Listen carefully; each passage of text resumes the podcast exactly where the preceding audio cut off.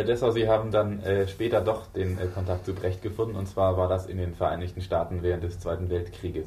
Äh, wie war damals Ihr erstes Zusammentreffen und äh, welchen, äh, wie ist Ihre Zusammenarbeit dann weitergegangen mit Brecht? Wie hat sich das auf Ihre musikalische Produktion ausgewirkt? Es, es hatte ein Vorspiel, insofern, als ich in Paris, auch im 36er Jahr, äh, schon etwas von ihm komponiert hatte, und zwar eine kleine Musik zu der Folge, die jetzt heißt Furcht und Elend des Dritten Reiches. Und dieses Stück wurde in Paris aufgeführt und dazu kam Helene Weigel, seine Frau, wie Sie wissen, von Dänemark, soweit ich mich jetzt, es war wohl Dänemark, nach Paris, um wohl auch die Regie Dudovs, Entschuldigung, ja. Dudovs, Dudov, ja. Mit zu beobachten und die jüdische Frau zu kreieren in Paris. Es gab verbindende Songs von Brecht, ich glaube acht oder zehn, ich weiß nicht mehr. Und durch einen Bekannten wurde ich darauf aufmerksam gemacht und ich sollte doch diese Sachen komponieren und schrieb sie für einen österreichischen Immigranten, einen gewissen Ashkenazi, der eine ganz hübsche Singstimme hatte, mit Klavierbegleitung und Schlagzeug. Also sehr einfach. Und das war also das Erste, was ich für Brecht, von Brechtschen Dingen machte. Und das wurde aufgeführt. Und schließlich sang ich die Kiste, weil der Mann nicht, das, der konnte das nicht. Und die Weigel und der Dudorf entschlossen sich, doch mich zu überreden. Und ich brüllte dann hinterm Vor Vorhang während des Umbaus, was wahrscheinlich kein Mensch gehört hat. Außer ich. Und diese Songs. Es war wohl nicht so wirkungsvoll. Kurz und gut, aber ich gab sie der Weigel mit und sagte, geben Sie das doch bitte Brecht. Aber wichtiger war ein anderes Stück, das ich in Paris unabhängig von Brecht schrieb. Das war ein ähm, Gesang der heiligen Johanna der Schlachthöfe, und zwar ein Kampflied der Johanna, ja. das ganz am Anfang dieses ausgezeichneten Stückes stand, das ich für eine Singstimme mit Klavierbegleitung schrieb.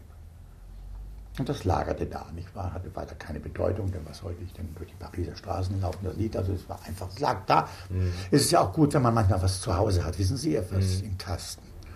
Wir werden gleich hören, wieso das gut ist. Das war also 39 ah, ja. und ich ging nach New York, nach Amerika und wohnte erst drei Jahre in New York und da kam ein dieser Bekannte zu mir und sagte, passen Sie, passen Sie mal auf oder passen mal auf, da kommt der Brecht jetzt aus Kalifornien und es gibt einen Brechtabend hier in New York mit der Bergner und mit Peter Lorre und der Brecht selber wird ja. sprechen, wird einige Gedichte von sich sprechen. Uns fehlt Ihnen ein Musikstück, haben Sie was? Sage ich, ja, ich, hab, ich hatte drei Sachen, fällt mir ein. Ich hatte ein da Deutsch dieses Lied von der Johanna, der Schlacht. Ich hatte ein Deutschlandlied, ich hatte diese kleinen Dinger da, die, auf die ich keinen Wert lege, und diese Heilige Johanna. Also wir machten eine Verabredung mit Blech und ich traf Blech am Hötzen. Und wir gingen in irgendein Haus, wo ein Klavier war, wir hatten wohl eine Bekannte, die ein Klavier.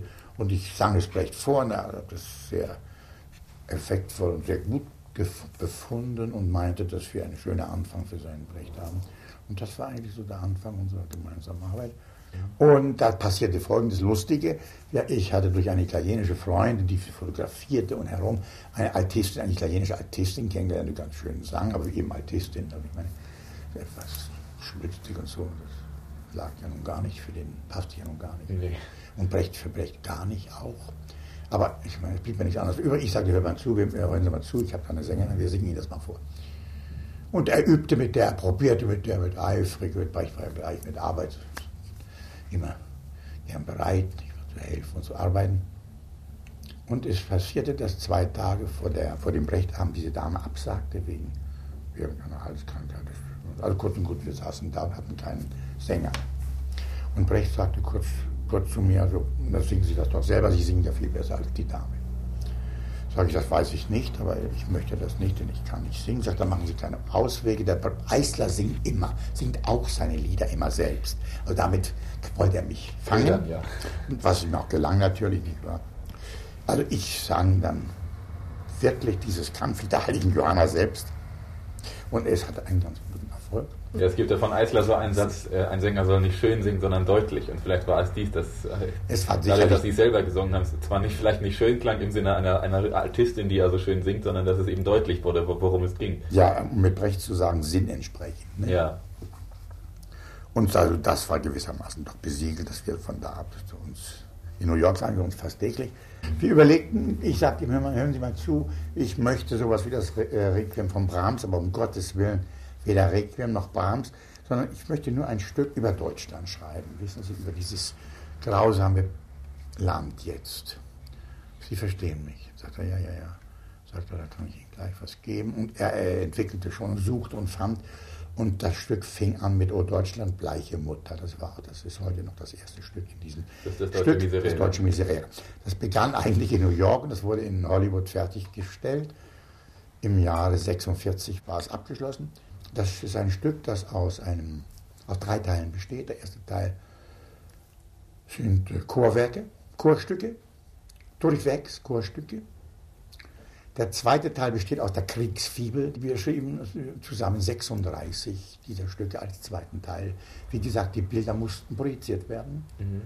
und sind auch in Leipzig projiziert worden, als es dort uraufgeführt wurde vor vielen Jahren. Aber die Uraufführung war ja relativ spät.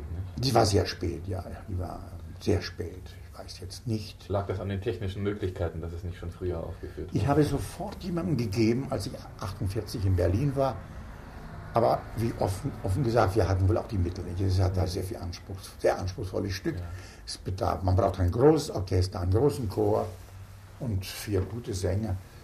Und 48 war es noch arg schwer, dich sowas auf die Beine zu bringen. Daran wird es wohl mitgelegen haben. Und dann wissen, ja, oh Gott, wissen Sie, so schnell spielt man auch nicht in Miserere, nicht von mir. Wieso eigentlich? Aber das ging dann sehr spät los, dass der Kegel sich dafür interessierte. Außerdem ist es wirklich teuer, sowas aufzuführen. Das müssen Sie nicht Mhm. vergessen. Der dritte Teil, das hatten Sie Der dritte Teil ist nur ein. Wiegenlied. Ah ja. Ich beklagte mich sogar bei ihm, er sagte, "Na, das, damals habe ich Dutzende Menschen gesagt, das ist doch ein komisches Finale, sag ich, das ist auch gar kein Finale. Ein Wiegenlied machst du mir, da sagt das Finale steht am Anfang. Und er meinte mit Recht, nicht, warum muss, muss ja nicht alles groß aufhören. Das war nur für eine Altstimme geschrieben, Dieses Wiegenlied. dieses Wiegenlied. Das hatte Brecht, das hatte Eisler längst komponiert, aber das interessierte ihn ja gar nicht. Mhm. Er war der Meinung, dass doch seine guten Texte nicht oft genug komponiert werden konnten. In welche stilistische Richtung hat denn äh, Ihre Musik genommen? Also einmal allgemein und dann speziell, nachdem Sie angefangen hat, mit Brecht zusammenzuarbeiten. Wie würden Sie das ungefähr einordnen? Wissen Sie, es war ja nicht schwer, nachdem ich schon einiges komponiert hatte. Mhm. Merkwürdigerweise nicht schwer, denn offen gestanden, wenn Sie sich die Brechtschen Gedichte oder die Formen anschauen, die zum Komponieren also besonders geeignet sind, so haben die in sich schon, tragen die in sich schon eine gewisse Musikform. Wenn ich einen Satz sage, werden Sie es verstehen. Er sagte mir wörtlich, was niemand weiß, ich habe es aufgeschrieben nur, ich murmele meine Gedichte, wenn ich sie schreibe. Ich singe sie für mich eigentlich schon vor. Ich singe sie Mhm. mir vor schon. Er sagt immer gern mur murmel, wissen Sie? Mhm. Um, nicht, um nicht singen zu sagen. Mhm. Ähm, und äh, es liegt wohl auch im Rhythmus seiner Sprache, der ungeheuer musikalisch ist. Wenn Sie das mal verfolgen. Ja. Ein ungeheurer Rhythmus, der selbst wenn seine Verse unregelmäßige Reime sind, interessant, im Gegensatz, im Gegenteil, für die Musik noch interessanter werden. Wahrscheinlich, ja. Natürlich, als wenn Sie, sagen wir mal immer, da kommen Sie leicht in, in diesen fürchterlichen Schrumm-Schrumm-Rhythmus, Ja, ja. nicht wahr? Der auf die Dauer wirklich ein bisschen also, schäbig ist, nicht wahr? Mhm. Preußisch wirkliches Gestampfe, nicht wahr? Das muss nicht sein, auch bei einem agitatorischen Lied muss das nicht immer Gestampfe sein. Und das haben eben das, das, Un, das, also das Ausgeschwungene des Verses, also der freie Vers, nicht wahr, der ausschwingt, wo er nicht genau die Füße zählt, nicht was er noch ist für die Musik, also für meine Musik, ich mag es sehr gerne jedenfalls, sehr, sehr äh, angenehm und geeignet. Jetzt würde mich sehr interessieren, von Ihnen noch etwas über, die, über Ihre Erfahrungen in der DDR dann äh, später zu erfahren. Und zwar, äh, welche Auswirkungen hatte diese neue äh, gesellschaftliche Situation auf Ihre Musik? Was für Arbeit haben Sie damals in den ersten Jahren in der DDR gemacht? Und welche, welche, äh, was für Kompositionen haben Sie geschrieben? Vor allen Dingen brachte ich- Genres äh, bevorzugt? Vor allen Dingen brachte ich einen Patzen mit Mhm. im Koffer. Ich brachte die Courage-Musik mit, die sofort eingesetzt werden musste, denn Brecht probierte schon vor mir. früher aus der Schweiz zurückkehrend als ich, wo ich ihn traf, ähm, äh, wurde die Courage-Musik als erstes schon eingesetzt und wurde vervollkommnet. Brecht hatte dann noch verschiedene Wünsche. Da brauchte noch ein Marsch hin und da brauchte noch jenes und das hin. Und das wurde dann in Berlin gemacht. Ich hatte ein kleines Arbeitszimmer im Deutschen Theater und das war sehr angenehm. Das heißt, wenn Brecht unten inszenierte, braucht er nur ein, zwei Stiegen hoch zu mir zu kommen und dann konnte er in meiner Werkstatt irgendwas bestellen und dann wurde das am nächsten Tag abgeliefert. So war das echt. Das war wirklich ein ganz wunderschöner Zustand. Welches waren so Ihre ersten Werke, die Sie dem aktuellen äh, Problem oder dem aktuellen Alltag der DDR gewidmet haben, beziehungsweise äh, Anregungen daraus verdanken?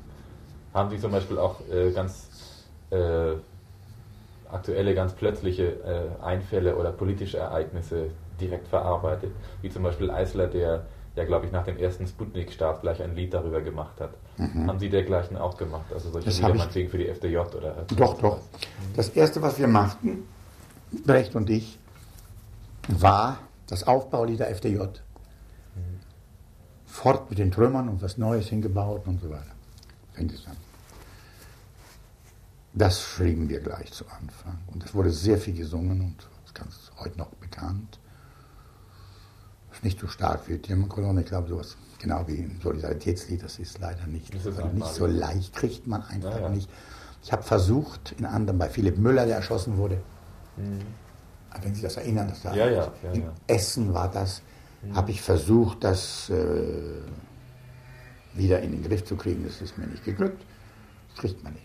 Man muss dann was Neues erfinden, das ist nichts machen. Wissen Sie, da kann man sich, sich nicht kopieren. Das habe ich dann gelernt. Man nennt mich ja dort einen musikalischen Chronisten und das sagt Ihnen vielleicht doch, dass ich bei politischen Anlässen, die wesentlich sind, wie der Tod Lumumbas und andere Dinge, mhm. größere Werke geschrieben habe oder Geschäftsbericht Vietnam, viele Dinge über Vietnam geschrieben habe. Jetzt wieder Song Mi, eine ja. Ballade, die die Mai auf, auf Schallplatte gesungen hat.